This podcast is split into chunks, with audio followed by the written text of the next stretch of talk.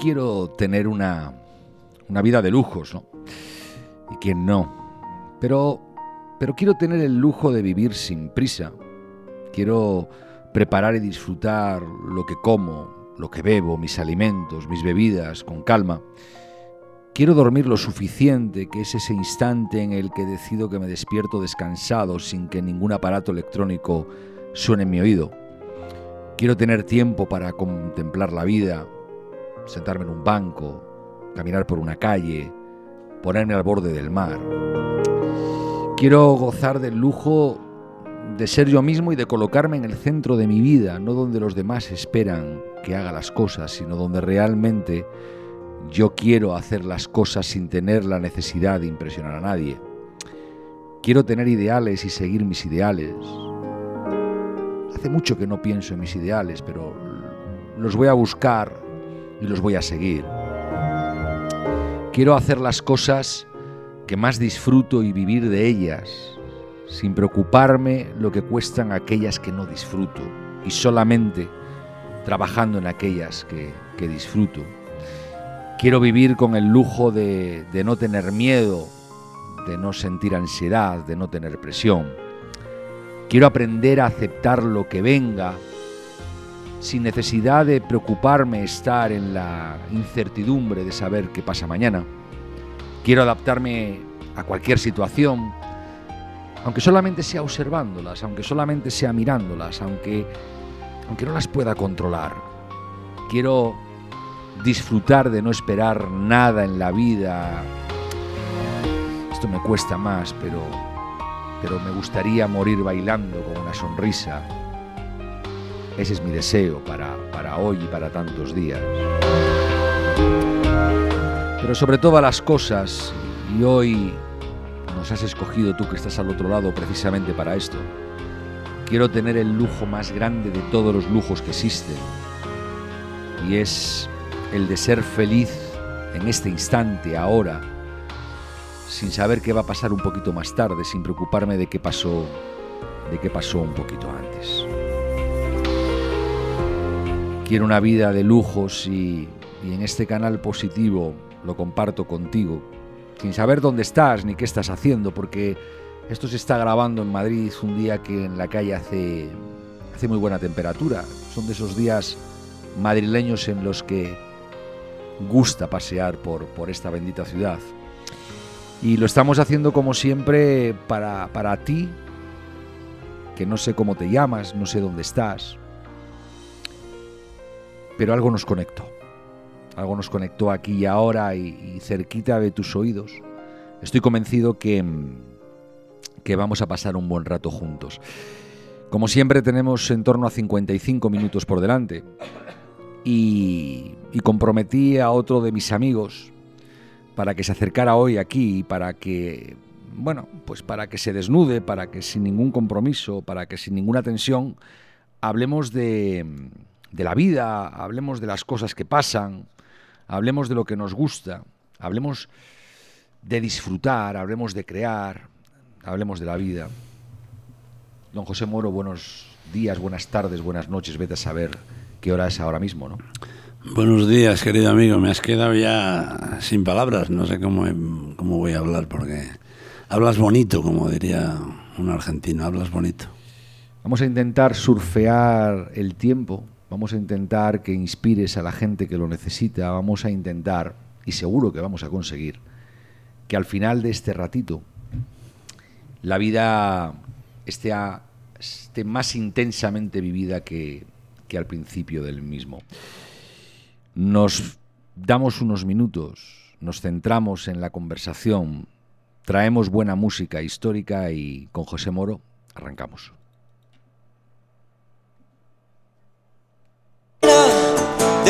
Una calle se paró.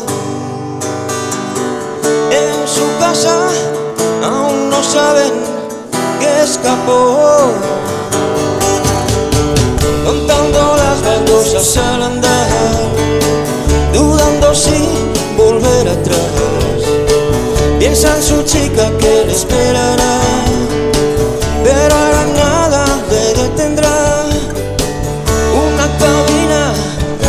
las monedas sin valor. Al otro lado, un amigo contestó. Juntos se fueron en expedición, en una noche llena de ambición. A grandes pasos fueron a escapar, cuando tras ellos todo iba a estallar.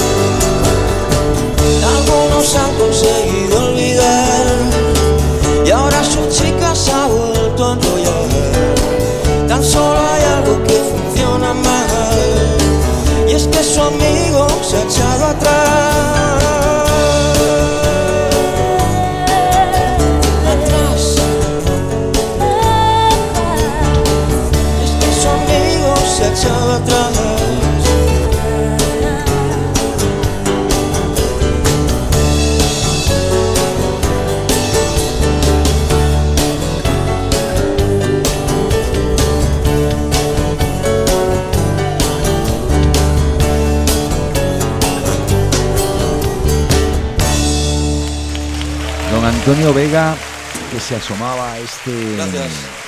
a este ratito de, de canal positivo, a esta conversación con, con José Moro.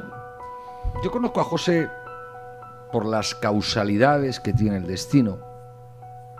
Tengo una botella de, de Emilio Moro, Magnum, eh, de Maleolus, de cuando no había naranja en la botella, ¿no? en casa hace muchos años.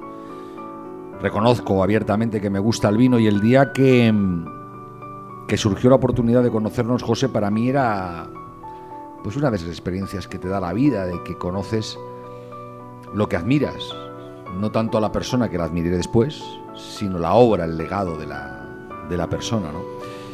Y a ti que estás al otro lado te puedo decir que José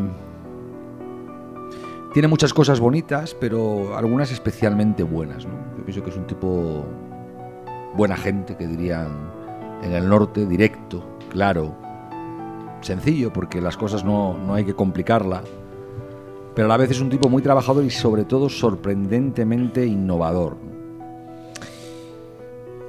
Leía en algún sitio una frase que me llamó la atención, porque son de estas que, que yo pensaba hace tiempo y, y no la había visto escrita. ¿no? Dice que el vino es un arte, que si se sabe escuchar, te habla, nos habla, que nos dice cuando necesita un trasiego, cuando necesita reposar, que como cualquier ser vivo hay que entender, atender y mimar. ¿Quién lo dijo eso? Así es. Pues bueno, yo eh, esa frase, tal y como la has descrito, fue mía, pero fue inspirada por mi padre. Mi padre que, que hablaba al vino, pero no solamente al vino, hablaba a las viñas. No hablaba, las cantaba, las mimaba, porque él sentía en su corazón que cuando las cantaba eh, las llegaba esa energía que quería transmitirlas, energía absolutamente necesaria para elaborar los mejores vinos cada año. Y el vino, como tú bien sabes, querido amigo, es, es pasión, es vida, es sentimiento puro. Si no estuvieran asociados esos adjetivos, no seríamos capaces de dar tanta felicidad y de satisfacer tanto al, al consumidor. Es simplemente una cadena que empieza en la poda, donde se cuida, se mima desde abril o mayo hasta que se vendimia en octubre, donde hay que seguir con unos procesos cuidadosos que enfaticen las características a mayores que queremos dar en cada vino. Y luego eh, donde hay una botella que le da la, la, madurez, ese reposo de experiencia de todo lo que le hemos enseñado desde que empezamos a podar. Y que en el momento que se abre esa botella pues es un perfecto catalizador de relaciones humanas, une a las personas, saca lo mejor de las personas. Por eso el vino es, pura pasión y es puro arte. Tiene que ser una, suerte y a la vez una responsabilidad y a la vez una incógnita infinita. Mm, nacer y crecer a la sombra de, Emilio Moro en, en Valladolid, entre viñedos. Yo creo que soy muy afortunado, muy afortunado porque además tuve la experiencia de nacer en un pueblo pequeñito, en Pesquera de Duero, con una humildad tremenda, donde el juguete mejor que teníamos era un arco o una caja de zapatos vacía, donde jugábamos en verano entre los pajigueros, entre las parvas, que, durante el verano la, gente del campo trillaba sus, su, cebada, su, su trigo. Eso era mi mayor dimensión y siempre lo recuerdo y me ha quedado muy grabado de que la felicidad que me dio a mí esa niñez eh, fue absoluta, fue absoluta. Luego hemos tenido la suerte de que uno de los eh, productos más maravillosos, naturales que se pueden hacer en esta vida es el vino. Se da muy bien en esa zona. Mi padre siempre lo quiso, mi abuelo siempre lo quiso. Siempre estuvieron dedicados al mundo del vino y haciendo vino a, a granel. A mí de pequeño, cuando me cogía mi padre cariñosamente de la oreja para que le fuera a ayudar a trasegar, no me gustaba nada, porque prefería estar jugando con mis amigos. Pero no me di cuenta que en ese momento se me estaban impregnando ¿eh? todo ese cariño, toda esa pasión, ¿eh? todo ese fluir por las venas que es absolutamente necesario para elaborar un gran vino. Y gracias a esos momentos que pasé de pequeño, he conseguido luego poner eso, esa pasión para hacer los maravillosos vinos que, estamos haciendo. Pero te diré algo más, me siento orgulloso de que una tierra pobre, humilde, trabajadora, haya puesto su granito de arena, ¿eh? En este caso nosotros con nuestra bodega, con Emilio Moro, para que sea una tierra reconocida, para, sea para que sea una tierra donde te puedes quedar y donde puedes ganarte tu forma de vida. Y yo en ese sentido me siento muy orgulloso de haber puesto esa gotita de vino para hacer grande a mi tierra, esa tierra humilde que yo viví de joven.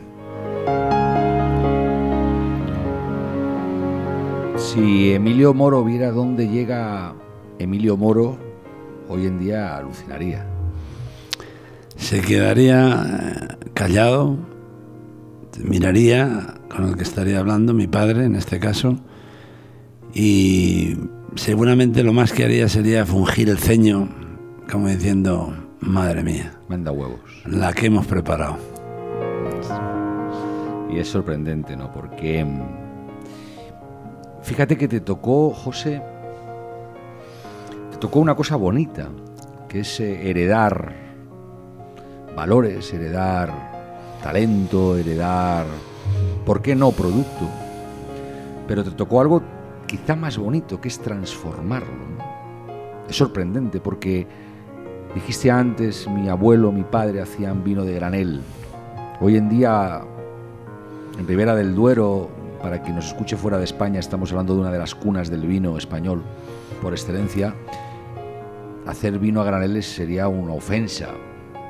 Y a ti y a tu hermano os ha tocado dar ese salto, ¿no? Os ha tocado casi, casi, casi que pulir, limpiar el diamante en bruto que os dejaron para hacer algo que cada año que pasa es más potente. ¿no? Así es, hablabas de, valores. Hay una frase también que se me quedó grabado de mi padre. Decía, hijo o hijos, tenéis que ir siempre con la cabeza bien alta.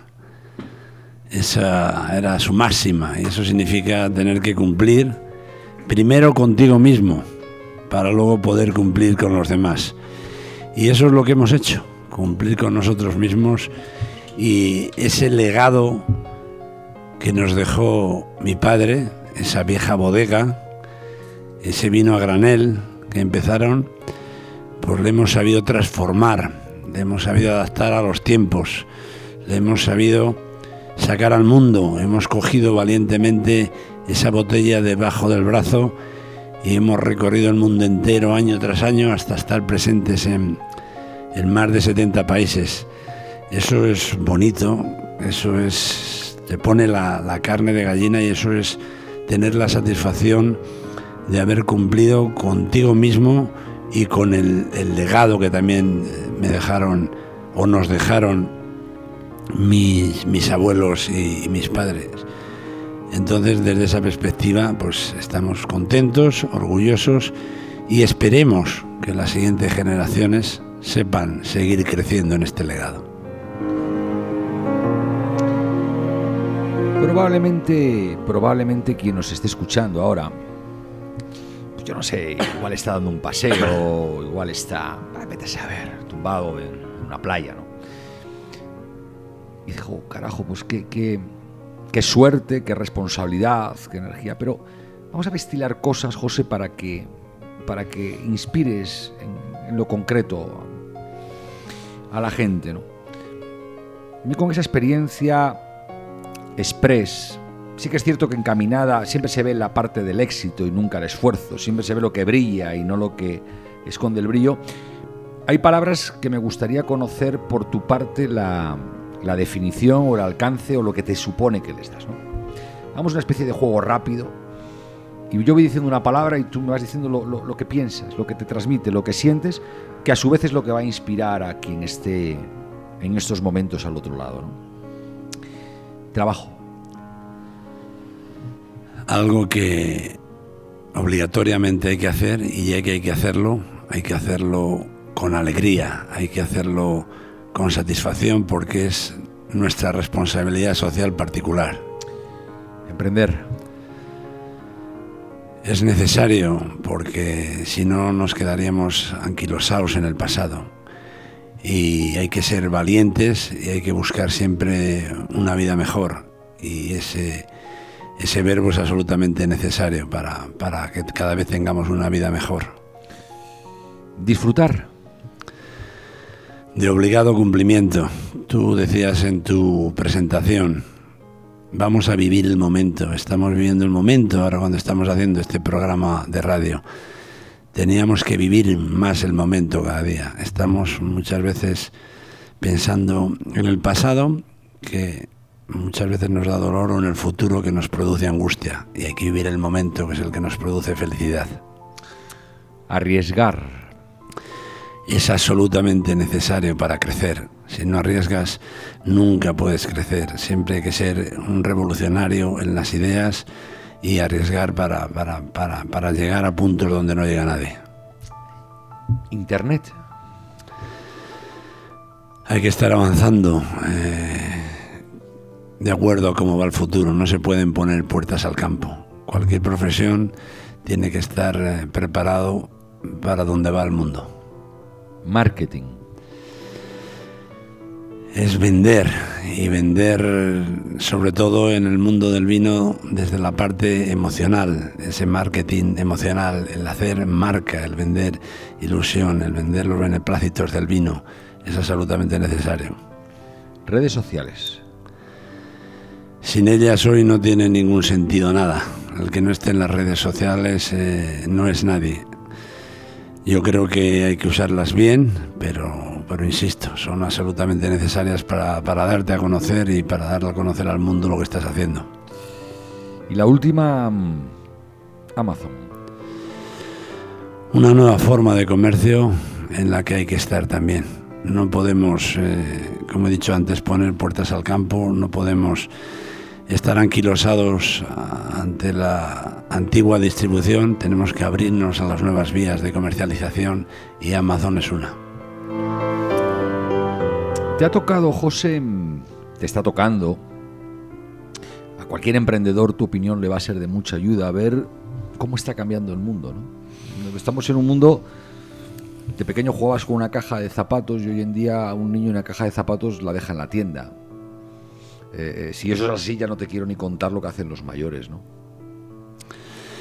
Así es, yo, yo fíjate, yo te resumiría mi vida y sobre todo mi vida profesional con, con dos, dos detalles. Uno, además les visualizo perfectamente, es José Moro, mi hermano Javier, haciendo la zanja con pico y pala en el año 87 para meter el agua corriente del pueblo al pequeño lagar que tenía mi padre. No daba para más, hubo que hacerla a pico y pala.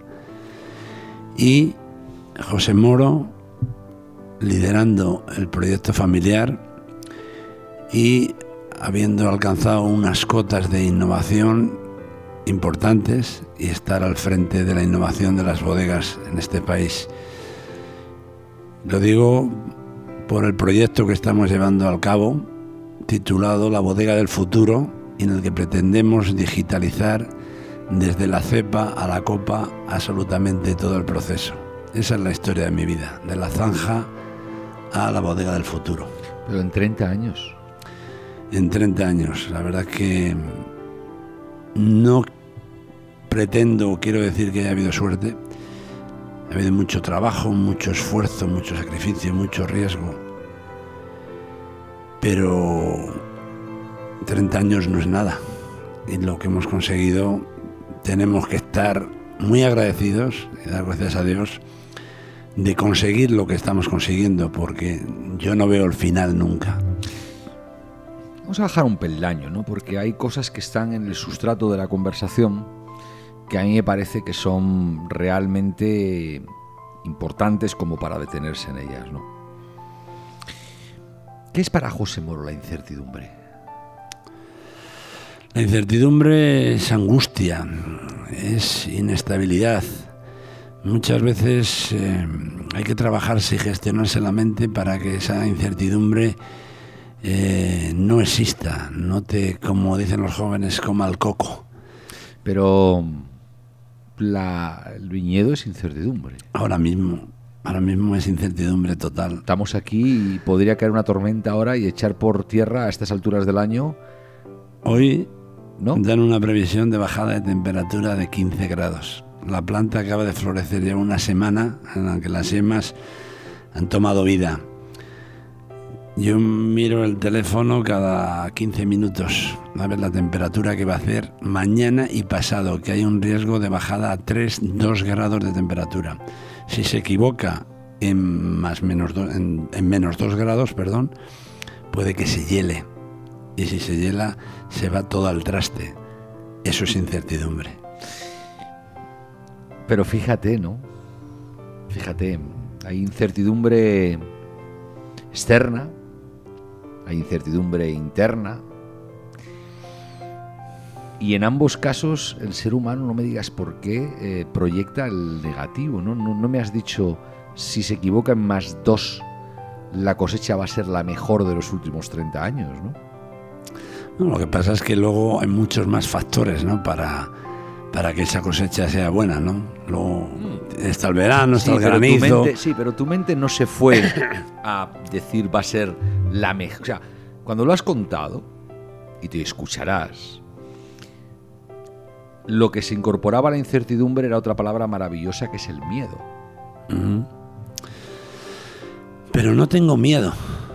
No tengo miedo porque te he hablado antes de, de esa gestión emocional que a mí me encanta trabajarme. Y sé que hay un riesgo, pero que sé que lo que pase no va a depender de mí.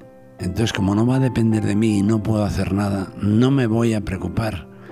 Entre comillas, no me voy a preocupar porque si pasa algo, luego tendremos que tomar diferentes actuaciones y tengamos que hacer lo que tengamos que hacer. Lo que hay que hacer ahora es sumar esa energía positiva para que esas plantas no corran ningún riesgo. ¿Cuántas, cuántas, eh, para que entendamos el alcance de lo que estamos hablando, cuántas plantas de esas tienes? Pues estamos hablando de 400 hectáreas de viñedo. Hay 2.000 plantas por hectárea, pues 400 por 2.000. 2.000, pues hagan la cuenta. y dependemos de que dos grados hoy nos eche al traste. Pues un tanto por ciento importante de la cosecha, pero no va a pasar, estoy convencido. Es importantísimo la, la mente, ¿no? la, la- la energía, la fuerza. ¿Cómo, cómo, ¿Cómo se la trasladas a tu equipo? Porque estoy convencido de que, al fin y al cabo, si, si, si este año la cosecha no es muy buena, personalmente a José Moro no le va a afectar demasiado, entendámonos, ¿no? Sin embargo, a, la gente que en esa cadena de producción baja y para ellos una vendimia es vital en el año, si hay menos vendimia, quizá ahora estén mirando también el teléfono, pero con otro ángulo, ¿no? Todo tiene una influencia importante, ¿no? Porque es, eh, si hay unas líneas, una estrategia y un plan estratégico de, crecimiento, pues no le vamos a cumplir tal y como lo tenemos predeterminado. Pero incluso te digo más, el cliente que tiene ahí una taberna, un bar, y que no, le voy a poder dar el mismo vino si viene una helada, eh, va a tener también sus consecuencias ¿no? en, su negocio. Pero venga lo que venga, siempre tendremos que salir para adelante y siempre tendremos que estar felices, así que no queda otra. ¿Qué le hace reír a José Moro? Bueno, pues me hace reír en muchas cosas, pero sobre todo en las distancias cortas me encanta compartir con mis amigos, me encanta tener estar distendido, me encanta contar alguna tontada con ellos.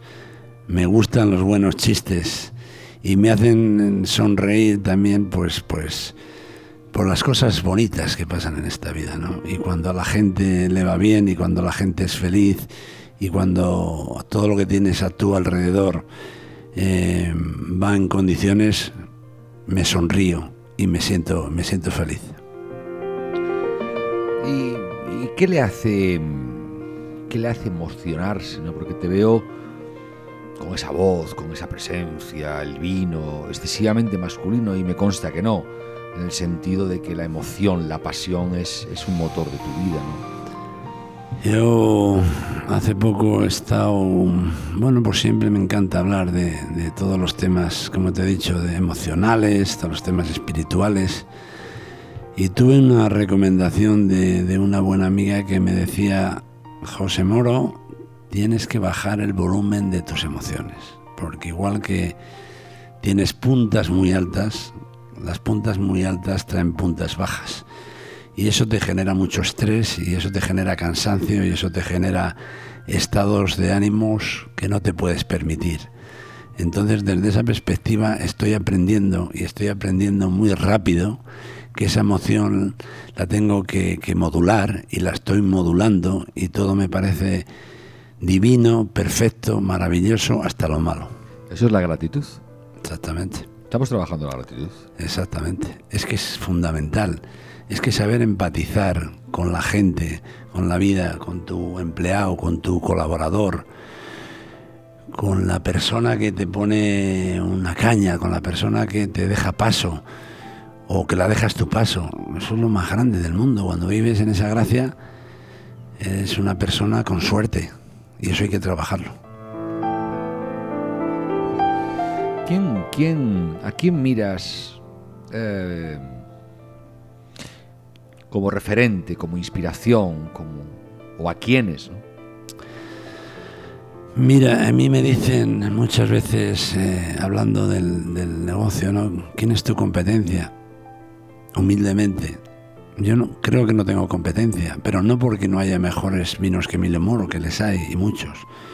Yo simplemente tengo una mirada, una mirada puesta en el, en el universo y ese es mi objetivo, llegar hasta ahí.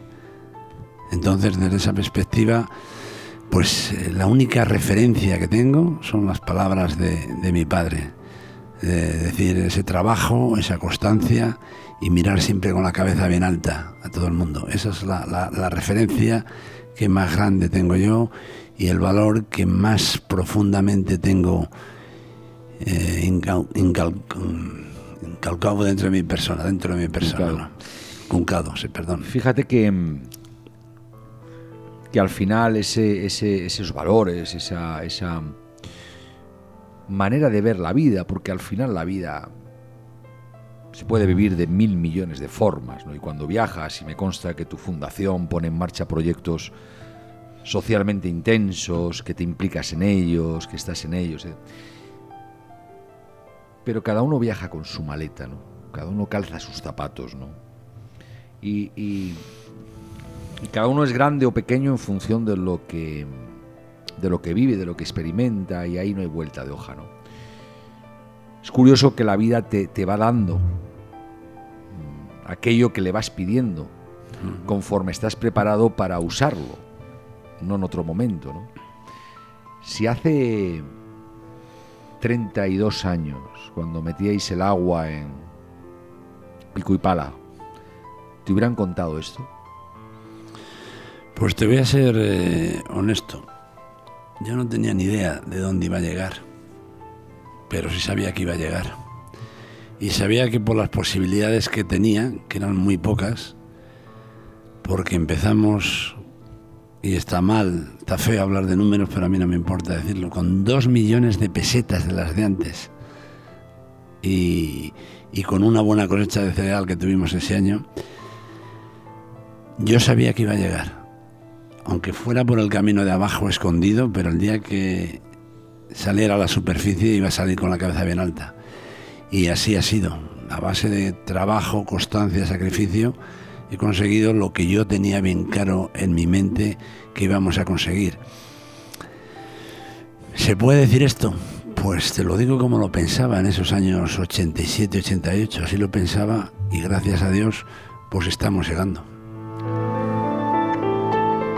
Sabes que el compromiso de esta ventanita eh, es 55 minutos, más o menos, porque es el tiempo que como mucho dedicamos a dar un paseo, a hacer esos 10.000 pasos, o a hacer elíptica, o, o a echar una siesta.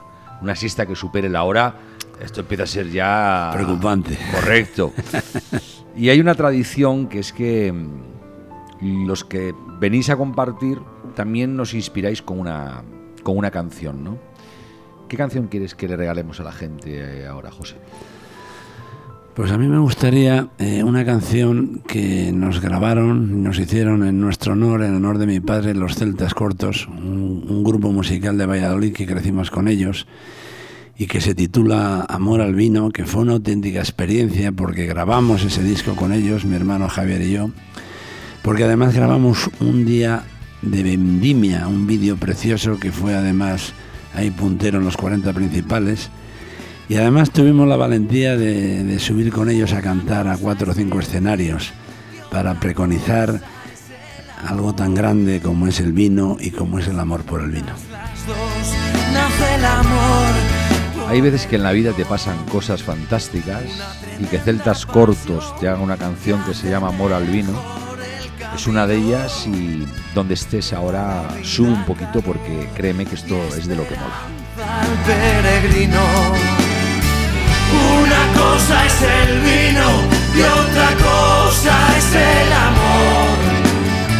Pero si juntas las dos, nace el amor por el vino.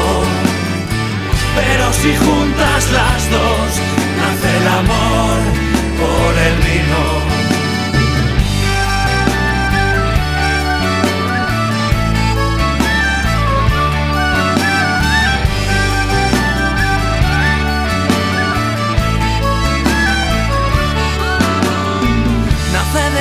Y la tierra en un parto sin dolor que el amor del bodeguero construye como una flor.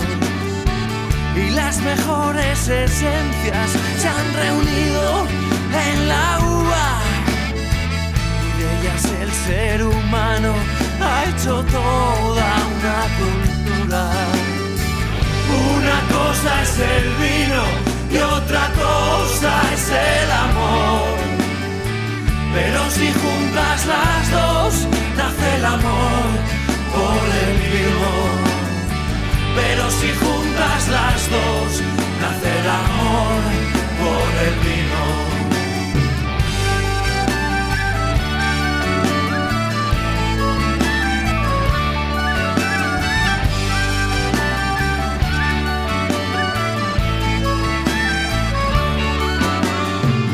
Amigo vino, te alabo por ser capaz de juntar a todo el género humano tan fácil de separar. Con las raíces profundas de una buena amistad. Amigo, tú sí que sabes, me da siempre calidad. Una cosa es el vino y otra cosa es el amor. Pero si juntas las dos, nace el amor por el vino. Pero si juntas las dos, nace el amor por el vino. Y es que el vino es parte de la vida, de lo que se da, de lo que se comparte. Hay algo mágico en el vino que es que es un ser vivo. Con lo cual, cuando alguien te pone un vino, cuando alguien te descorcha un vino, cuando alguien te aproxima un vino, te está dando un ser vivo. Te regalo una frase. Dice que no es necesario mostrar bellezas a los ciegos, ni decir verdades a los sordos. Dice que basta con no mentir al que te escucha, ni decepcionar al que confió en ti. Y es que las palabras conquistan temporalmente, pero los hechos, los hechos, esos, esos sí que nos ganan o nos, o nos pierden para siempre. Y el vino, don José Moro, es, es un hecho. ¿Existe el vino perfecto? ¿O todos los vinos son perfectos? Qué bonita frase, acabas de leer, me has quedado ahí pensando. No existe el vino perfecto, porque el vino perfecto sería hasta aburrido. El vino tiene que ser imperfección. Cada vino tiene unos matices, cada vino tiene una complejidad, cada vino ha crecido de una manera y expresa todo ese aprendizaje de su vida de una manera. Y el vino es algo emocional, que depende cómo esté tu estado de ánimo, le vas a interpretar de una manera o de otra. Tú date cuenta que el hacer un vino, incluso diseñar, pensar un vino, pensar un vino me gusta más que diseñar, influyen muchos factores. Una zona que tiene una climatología, una variedad y unos suelos. Una vez que lo tenemos plantado, esa variedad tiene unas determinadas aromas y unos determinados sabores. Vamos a un proceso de fermentación donde depende cómo actuemos, con una temperatura, con otra, de una manera o de otra, van eh, surgiendo nuevos aromas y nuevas características organolépticas. Luego vamos a la crianza, que es donde eh, adquiere la máxima sabiduría el vino, donde hace esa carrera, ¿no? Y va igual eh, aportando a ese vino nuevos aromas, nuevos sabores y finalmente a la botella, donde sigue creciendo. Y luego cuando abrimos esa botella y ese vino respira, ese aire hace posible que todo eso que ha aprendido desde la cepa, en los procesos de elaboración, en la crianza más en la botella, se exprese de una manera determinada. Y depende tu estado emocional, depende tu, la temperatura del, del- del cuerpo, la temperatura del lugar, de tantísimas cosas, tú vas a entender ese vino de una manera o de otra.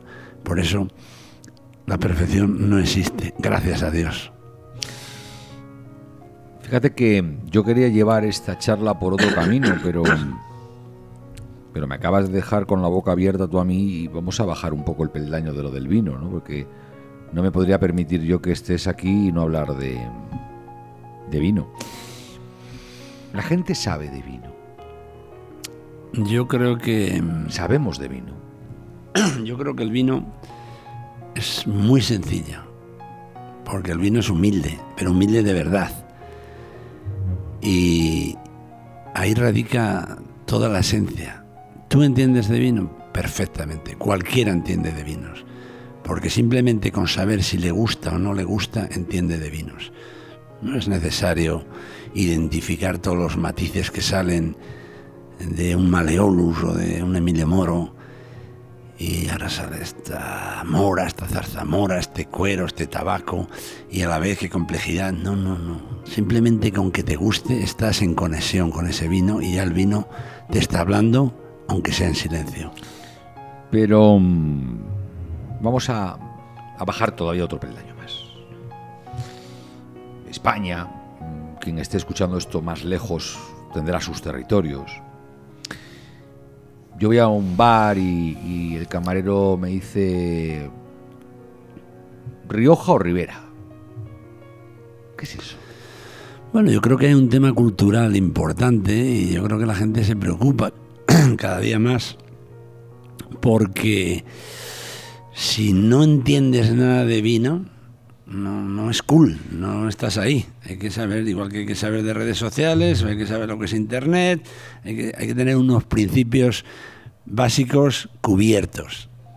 Y ahí entra la cultura del vino.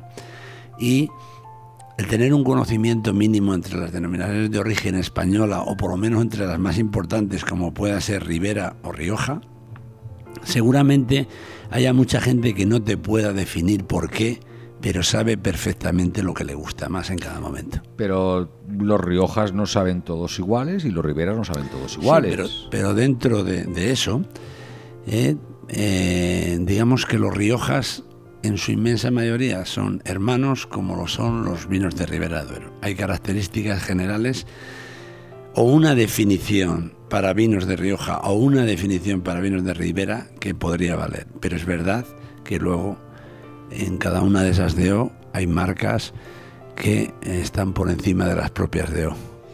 Y procesos, ¿no? Eh,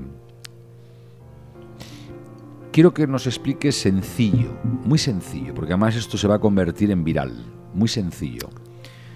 La diferencia entre un vino joven, un crianza, un reserva y un gran reserva. Bueno, Digo eh, porque ambos pueden ser, estamos hablando de características genéricas, pueden ser de Ribera, pueden ser de, Rioja o pueden ser de cualquier otra denominación de, de vino, ¿no? Primero quiero decirte que nosotros hemos sido disruptivos en eso, ¿no? Y en el año eh, 98 rompimos con esas categorías porque tal y como están planteadas por los consejos reguladores no aportan nada. Es decir, para un crianza tiene que tener 12 meses de barrica, esa es la especificación más clara. Pero esos 12 meses de barrica van a variar mucho si la barrica es nueva o es vieja. Si tiene un año o tiene 8 años. Si tú el vino que has metido ahí viene de una producción de 2.000 kilos hectárea o de 7.000 kilos hectáreas. Son factores que cambian absolutamente todo. Por eso, desde Emilio Moro lo que hemos buscado más son tipos de vino. Y en este caso, Finca Resalso, que es nuestra expresión más joven, lo que pretende buscar es máximo protagonismo de los aromas primarios, de esos que vienen de la cepa, de la uva, ¿vale? Con un toquecito de madera, simplemente, pero sin perder ningún protagonismo de, la esencia. Eso es lo que sería ese vino joven desde nuestra perspectiva. El Emilio Moro, que sería versus crianza, sería ya un vino con una crianza importante, entre 10, 14 meses, con una edad de los viñedos que puede oscilar entre 12 y 25 años. La edad de los viñedos es muy importante porque las raíces de un viñedo de 25 años ya son profundas y están sacando el, alma de- de- del, del suelo y llevarlo y lo están llevando a una botella. Ya es un vino más complejo, más aromático y con otras sensaciones eh, más con más personalidad, ¿no? Y luego ya la gama de, de, de- reservas sería, el Maleolus serían nuestros Maleolus, donde son viñedos mucho más viejos, entre 30, 70, 80 años, donde esas raíces a 4 metros sacan toda la, toda la esencia que está en la tierra, todo el, todo el verdadero alma ¿no? de esa tierra.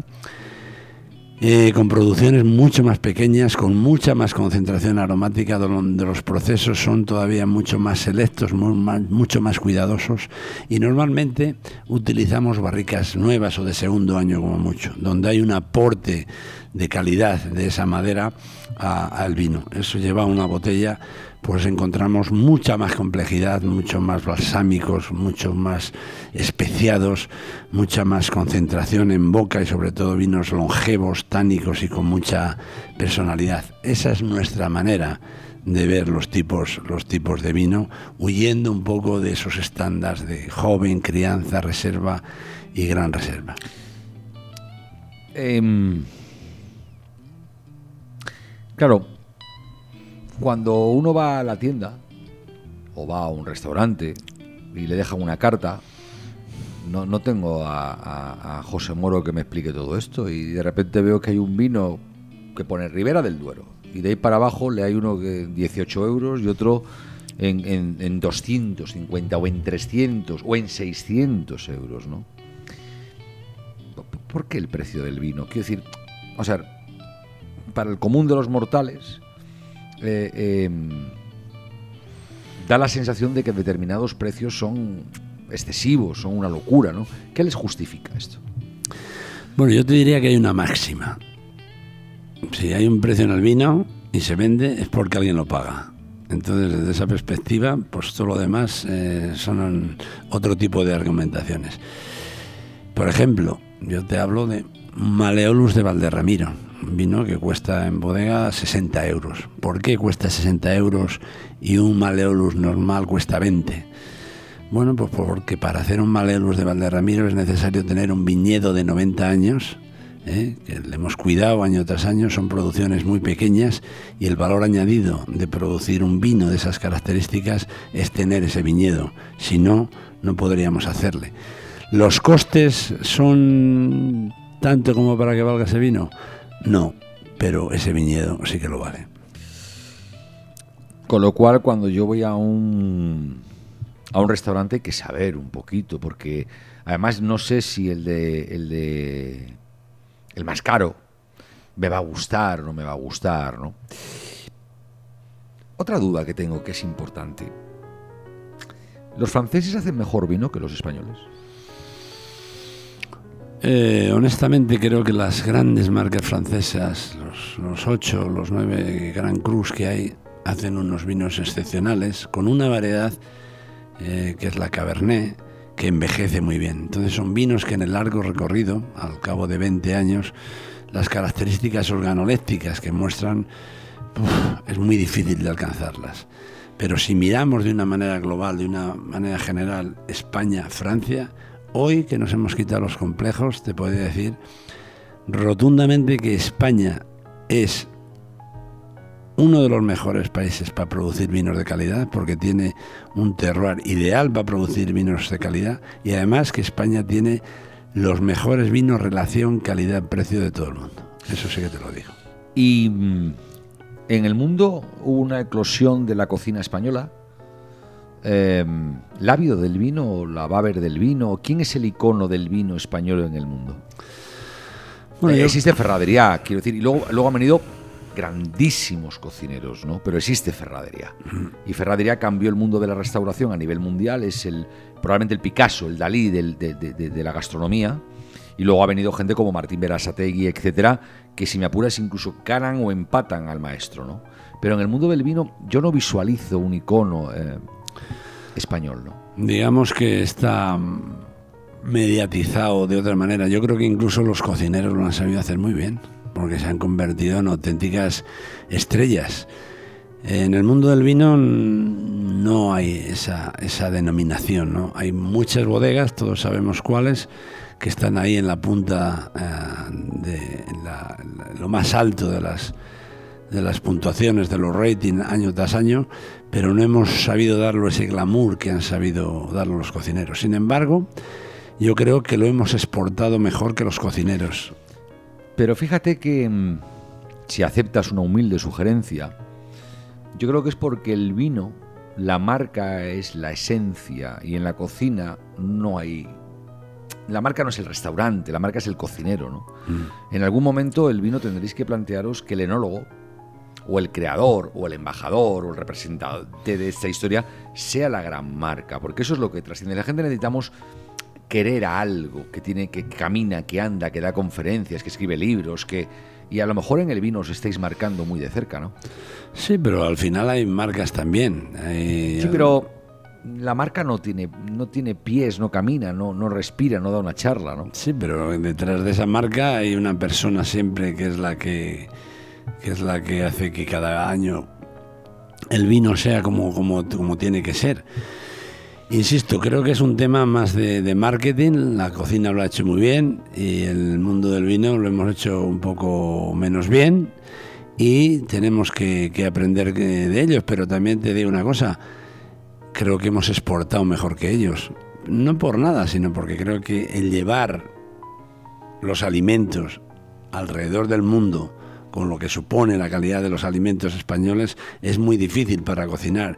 Y por eso la cocina española triunfa aquí, pero el único concepto que ha triunfado fuera ha sido el concepto tapas. gracias a Dios, porque lleva de la mano también al vino español. Pero lo que es la cocina de alta gastronomía solo se da aquí en España. ¿Qué se siente cuando José Moro viaja por el mundo y le invita a un amigo a cenar en un restaurante, en Londres, en Nueva York, en Dubái, y en la carta ve Emilio Moro? Pues eh, alegría, satisfacción del trabajo bien hecho y luego cuando la veo en la mesa del comensal lo que siento también es una responsabilidad muy grande porque les miro, les observo y simplemente por sus gestos sé de la aceptación si les ha gustado o no. Y normalmente eh, cuando veo esto en cualquier restaurante me gusta invitarles al vino. Muchas veces me presento y otras no, simplemente les invito y punto. Estamos hablando de mm, el vino, ser vivo, una tradición. Estamos hablando de cepas, de, esa planta, de ese árbol donde crece el vino. 80, 90 años, tres generaciones. La vida es corta, José. Muy corta. Muy corta. Cuando nos queremos dar cuenta, de pronto un día te llaman y te dicen, oye, que te quedan dos telediarios y que uno ya le acabamos de retransmitir, ¿no? ¿En qué momento se despega uno de- del trabajo, de la profesión? Yo creo que, que no es necesario despegarse. Yo creo que lo que hay que hacer es ser feliz con lo que haces. Pero ¿cómo se lo explicamos esto a, a tantas y tantas personas que trabajan 10, 12 horas al día por un salario y Eso es más difícil. Eso es más difícil, sin duda. Pero al final volvemos a lo mismo. Es un tema de, de- de- de trabajo emocional. Yo muchas veces cuando me levanto y me levanto con el pie izquierdo y veo las cosas de distinta manera y ahora tengo que hacer esto y luego lo otro y ir a correr para aquí, para allá. Hay una frase que pienso muchísimas veces y me cambia mi forma de- de ver el día. Me digo, te quedan dos días y mi cuerpo empieza a disfrutar, haga lo que tenga que hacer. Bueno, malo, regular, disfruto de todo. Y eso es lo que me hago. Ni más ni menos.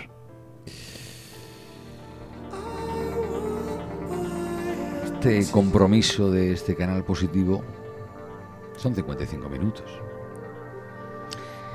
Hace 53 me decías, no sé si seremos capaces de, de hablar 55. Pues nos quedan dos, amigo. Pues ha sido muy agradable y ha sido una conversación a corazón abierto. Me gustaría que hubiera sido con vino, pero bueno, te va a llegar mañana.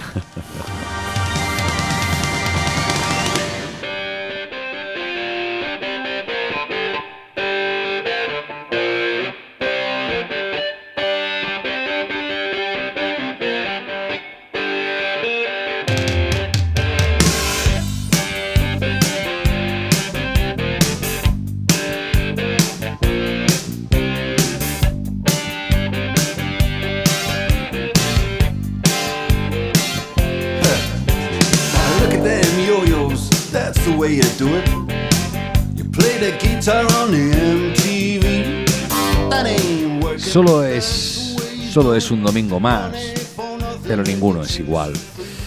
En ese día que te das cuenta de lo rápido que avanza el tiempo, que se acaba una semana, que otro ciclo de tu vida ha avanzado, que hemos sumado a algún sueño y probablemente perdido gente en el camino, que asoman canas, que tus prioridades han cambiado, que pides menos, pero, pero, pero todo tiene que ser bueno y, y no te vale cualquier cosa.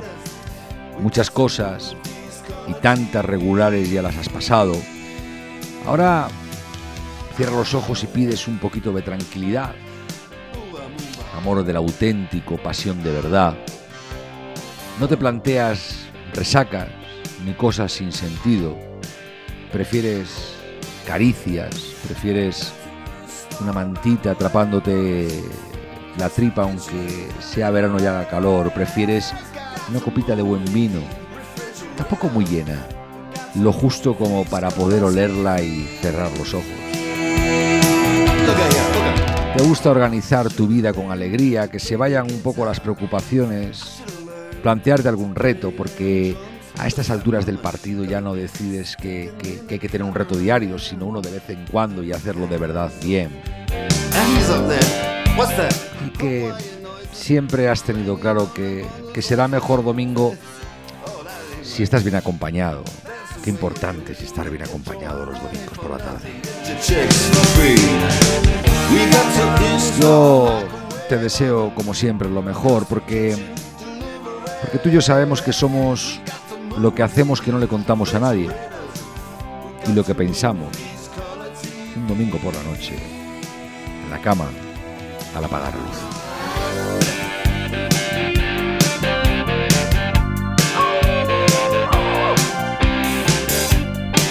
Señor Moro, como diría mi abuelo a sus pies.